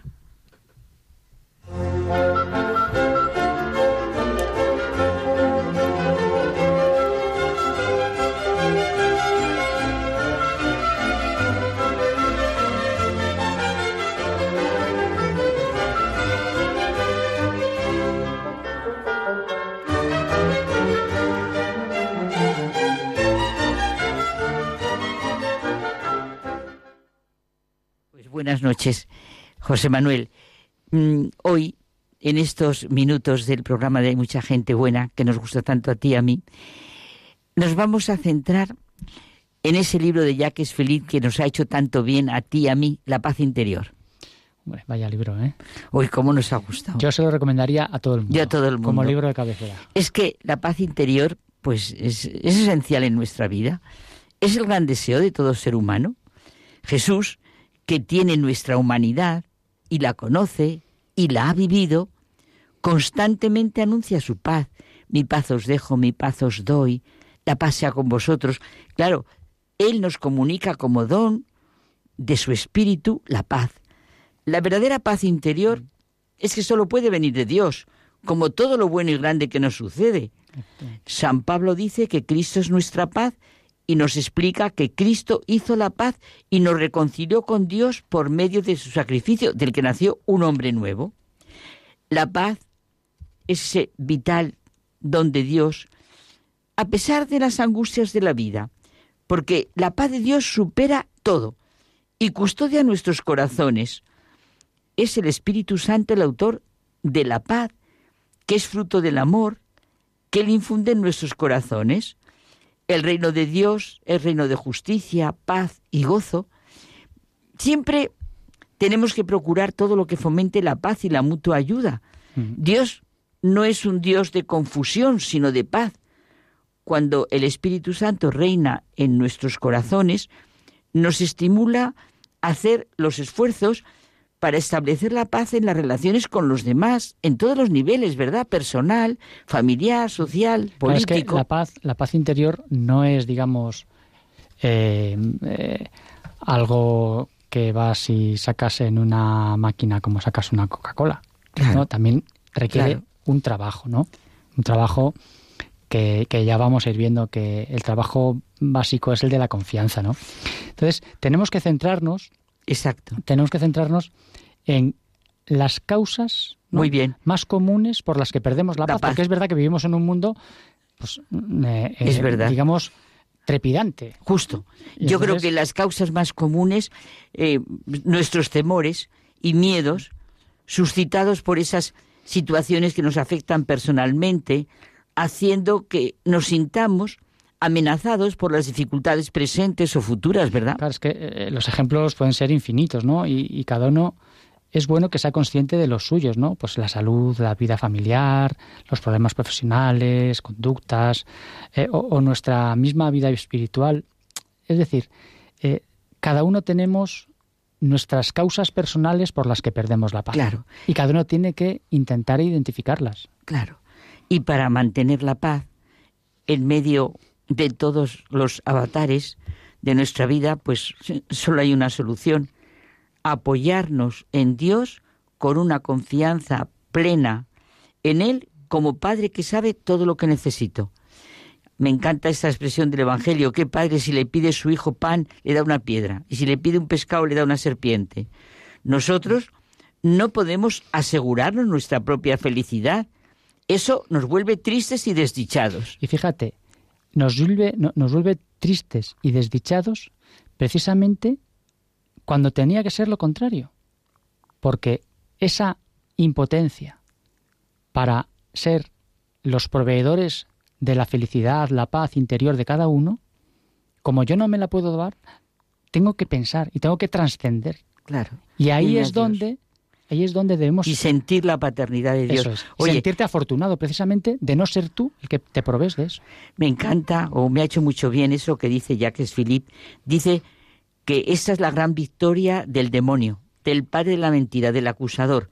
Conseguir poner en el corazón de un hijo de Dios la desconfianza hacia su padre. Esto se nos tiene que clavar en el corazón. Ese es el problema. Nuestra dificultad, también, que estás tú hablando de problemas, yo creo, mm, José Manuel, que un primer obstáculo es el no vivir de lleno la providencia de Dios, el no vivir en la fidelidad de su divina providencia. Sí, sí, es verdad que eh, eh, tras la gran realidad de la providencia de Dios está nuestra fe. Claro. Y es que creer en la providencia equivale a modificar la cara del mundo, porque así se convierte en el mundo de la vida a la que Dios nos ha llamado. Claro, la providencia mm, es verdad que nos puede decir alguien, no quita las asperezas y dificultades, pero sí es verdad que nos enseña que nuestra vida tiene otra dimensión. Exacto. Y además también te digo otra cosa. La oración confiada de hijo, como si fuésemos niños pequeños, consigue. Claro que sí, la no paz. solo es, no, bueno, sé que en la resurrección, no sé que, no, no, no, no, no, ahora, no, ahora, ahora, aquí y ahora. Ahora. Claro, providencia, como estás diciendo, significa que hay una fuerza que en este momento sostiene el mundo y que está al servicio de la voluntad amorosa de Dios. Y esta realidad trasciende todo. Me estás diciendo que nos queda un minuto.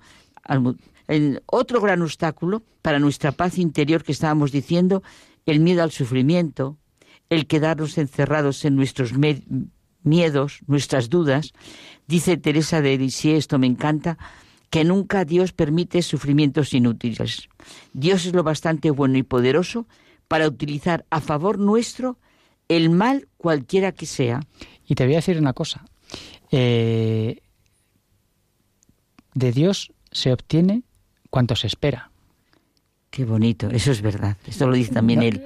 Sí, no, sí. no lo digo yo, ¿eh? esto lo dijo, no sé si fue San Sí, yo Francisco también de lo he oído. Yo también lo he oído. De Dios, sí, yo también como, lo he como oído. aquella de San Juan de la Cruz, ¿no? Que Dios nos da en la medida en que confiamos en Él. Exacto. Entonces, Dios nos da justo. tenemos que tener esa confianza, Claro que sí. sumergirnos en la confianza absoluta, Y eso, y eso que tú has dicho antes, que nos invita mucho Jacques Philippe, que para crecer en la confianza, lo que tú has dicho, eh, nos invita como Jesucristo a la oración de hijo y contemplar y sentir el amor de Dios. O sea, que la paz interior solo la conseguiremos si nos abandonamos en absoluto a Dios.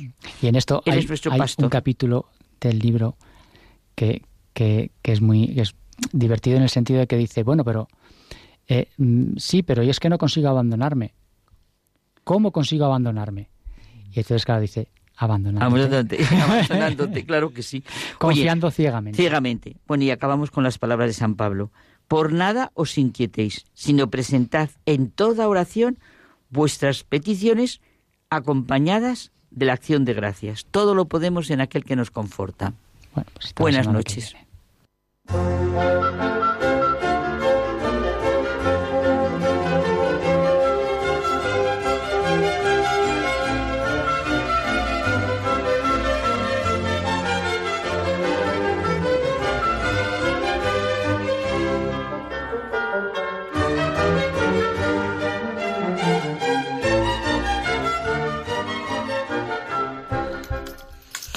Pues muy contenta, con pena por terminar el programa, pero eh, eh, tengo aquí a Carola, Eduardo y a Pati que me van a ayudar a despedir, eh, a despedir este programa. Eduardo, muchísimas gracias. Pues gracias, ha sido una experiencia muy bonita.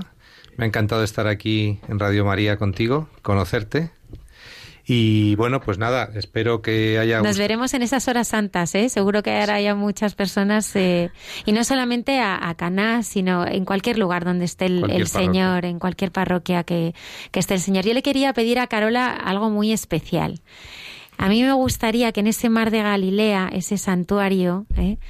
Pues eh, un, un, en esas redes tan bonitas que ya las estoy viendo, pues a mí me gustaría pedirte que, que, que, que uno de esos papelitos que cuelgan de esos peces con esas pinzas, pues fueran por todas las intenciones de todos los oyentes que nos están escuchando y esta noche están sufriendo y lo están pasando mal y tienen problemas y dificultades y están faltos de, de consuelo y de esperanza.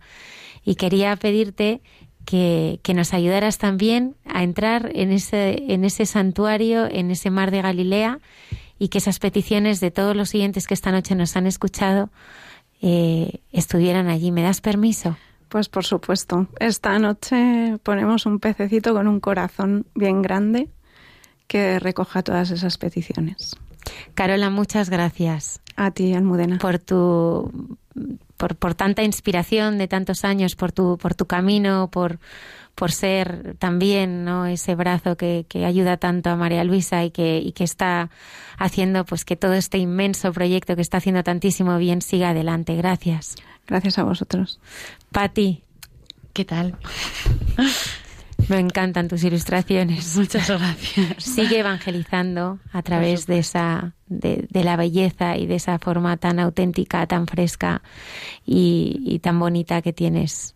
Te seguiremos muy de cerca. Probablemente tendremos que irnos a Miami dentro de nada ya a entrevistarte allí muy lejos, pero, pero aunque vueles así muy alto, estarás siempre de, una, de la mano de la Virgen y de la mano del Señor. Por supuesto, eso espero, vamos. Así, así estarás. Bueno, todos ellos estarán en nuestro Congreso de Evangelización, que me permitan nuestros oyentes recordárselo, que será el último fin de semana del mes de septiembre. Será uno de los actos que conmemoren el centenario del Sagrado Corazón de Jesús.